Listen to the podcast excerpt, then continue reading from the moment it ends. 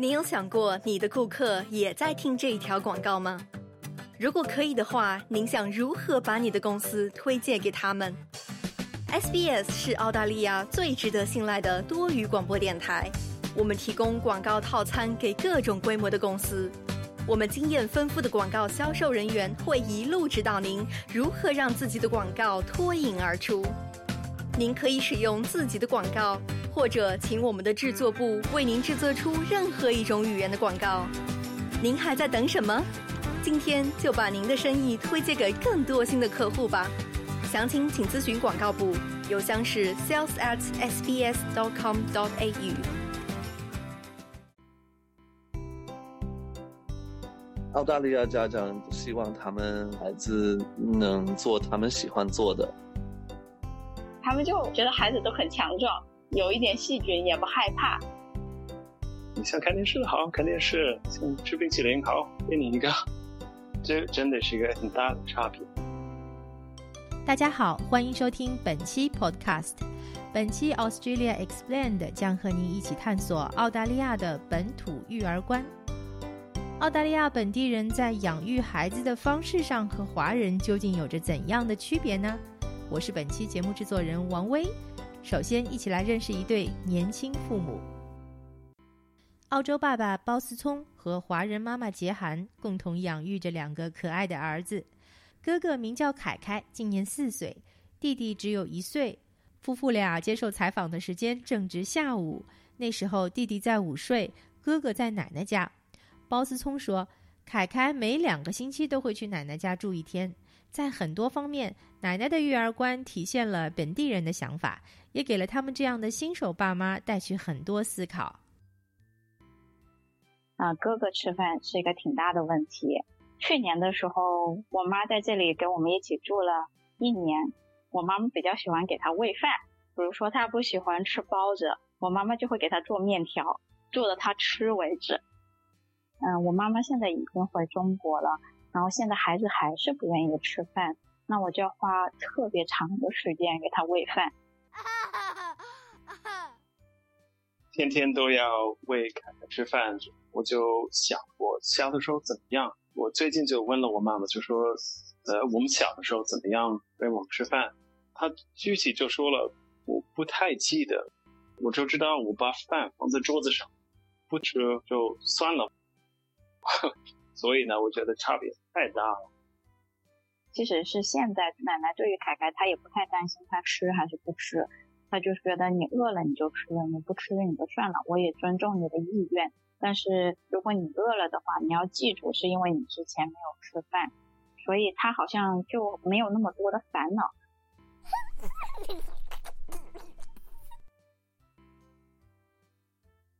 嗯，我们家孩子老大睡觉也是一个大难题，他每天晚上能找各种各样的理由就不愿意睡觉，所以。啊，在他睡觉之前要讲故事，要安抚他，要催他刷牙，啊，基本上要折腾折腾一个小时，到了晚上八九点钟，可能最后精疲力尽了才睡觉。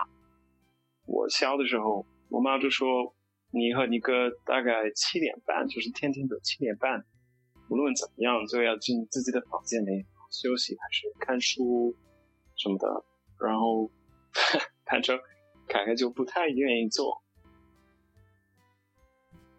听得出，在睡觉这件事情上，奶奶是比较有原则的，但也有很多方面，她显得不是那么讲究。这也让凯凯觉得去奶奶家是一件特别欢乐的事情。大概每两个星期就送他去，就是住一个晚上，然后第二天去接他回来。凯凯特别愿意去他爷爷奶奶家。怎么说呢？在家里，我我和家涵就是比较严肃一点，呃，吃冰淇淋。甜点什么的，我不太让他吃。看电视不要看很长时间，但是去爷爷奶奶家的话，我觉得我妈妈就你想看电视好看电视，想吃冰淇淋好给你一个，所以就觉得比较放松。比如说我们家楼下有喷水池吧，夏天的时候，一般如果我妈带着我儿子的话，她就不会让他去把衣服啊、鞋子啊弄湿。他最担心就是他感冒，但是爷爷奶奶比如说夏天看到他们有水，他说，哎，你赶快去玩一下吧。他说等会那个湿了，那你就在楼上去换一下，那就好啦。比如说爷爷奶奶家有狗，狗狗的碗有时候放在地上，然后有时候凯凯的表妹就会在狗的碗里面喝水，但是爷爷奶奶也不担心。呃，但是如果我们家去的话，我们首先第一件事就把狗的碗给藏好来，不要给孩子玩。他们就我觉得好像觉得孩子都很强壮，有一点细菌也不害怕。当爸爸妈妈兴致勃勃地和我们分享育儿趣事的时候，一岁的弟弟从午睡中醒来，他显得心情不错，也一起加入了讨论。嗯，这个。两种文化背景下，除了养育方式的不同之外，学术培养也存在很大不同。究竟是顺其自然，还是早做准备呢？在聊到这个话题的时候，土生土长的澳洲人包思聪认为。中式教育有很多值得借鉴的地方。我还记得我大概五岁去的 preschool，然后我不太，我还不太认识那个 A B C。爷爷奶奶觉得，嗯，我儿子好像到了六七八岁，好像还不认识 A B C，好像也没有什么关系。反正我觉得，呃，可能是中国的方式就好一点，就是早边开始。这个方面没有谁对与谁错，其实孩子也能学就行，不学也就算了吧。我也是忍痛中国的那个方式，就早点开始。在华人的传统文化中，有很多与教育有关的典故，比如“囊萤映雪”“头悬梁锥刺股”“寒窗苦读”等等等等。华人家长也相对更加重视学术教育。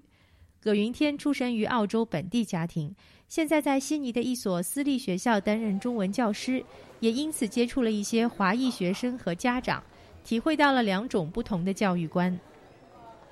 很多澳大利亚的家长们鼓励孩子们从小就开始去探索他们喜欢的事情，去找到他个人有什么爱好。希望他们会去找到自己以后想做的事情。听说很多中国家长可能很想鼓励孩子去找以后赚很多钱的职业，比如律师或者医生，当然是前途很好。但是如果你不太喜欢你做的工作，然后天天会感觉很累，就没兴趣，然后以后可能会放弃。刚才葛云天提到，如果从事了自己不太感兴趣的职业，未来可能会放弃。这个感悟其实正是来源于他自己的经历。上大学的时候，我觉得我应该学一个以后能找到好工作的专业，所以我读了法律，读了五年的法律以后，然后开始工作，我就 就很快知道。不是我一辈子都想做的一个事情，所以我就很快开始学习翻译中翻译的翻译，因为我从小就一直对外语很感兴趣，所以我当了两年的翻译员，嗯，以后我就转到了啊教育这个行业。我到底喜欢做什么？那我就应该去做我喜欢做的事情。说到兴趣和选择，一九九七年就嫁到澳洲的华人妈妈 Helen 认为，澳洲教育系统给了孩子更多的选择。华人家长如果能够深入了解，也许能够帮助他们减少焦虑。澳洲的孩子我觉得特别幸福，就比如说。他最后那个 A 塔其实就是我们的高考的录取分数，百分之五十是平时积累的。认真学习的话，一般来讲平时的分数也没问题。高考一共六门课嘛，他十一年级的时候其实就可以开始选修，就是最终要高考的，连十呃甚至连十一年级的时候都可以考掉两门。这样的话呢，就在高三的时候就他的压力就会少了很多。还有一个不是艺考定终身的概念呢，就是你不一定一定要上大。学，大家也都知道了，澳洲的技术工种，他的那个薪水特别的高。所以我就觉得，对于孩子，澳洲的孩子来讲，真的非常幸福。另外一点还有，比如说我有一个朋友，他们的那个孩子啊，高考的时候呢，成绩一般，随后呢就选了一个一般的专业，随后读了以后呢，世界各地又去跑，那专业也没用上，他就又去应征，就去做了空姐。因为做了空姐呢，他就又对那空中交通管理，就是这个行业也有兴趣，他又又去读了那个，因为积累了那一些经验。机构就跟他说啊，我们把你送去读法律，是跟那个航空有关的，各种各样都尝试了一下，最终找到了就是从传统来讲是一个非常高大上的专业。所以我觉得真是只要自己努力，路真的是不止一条。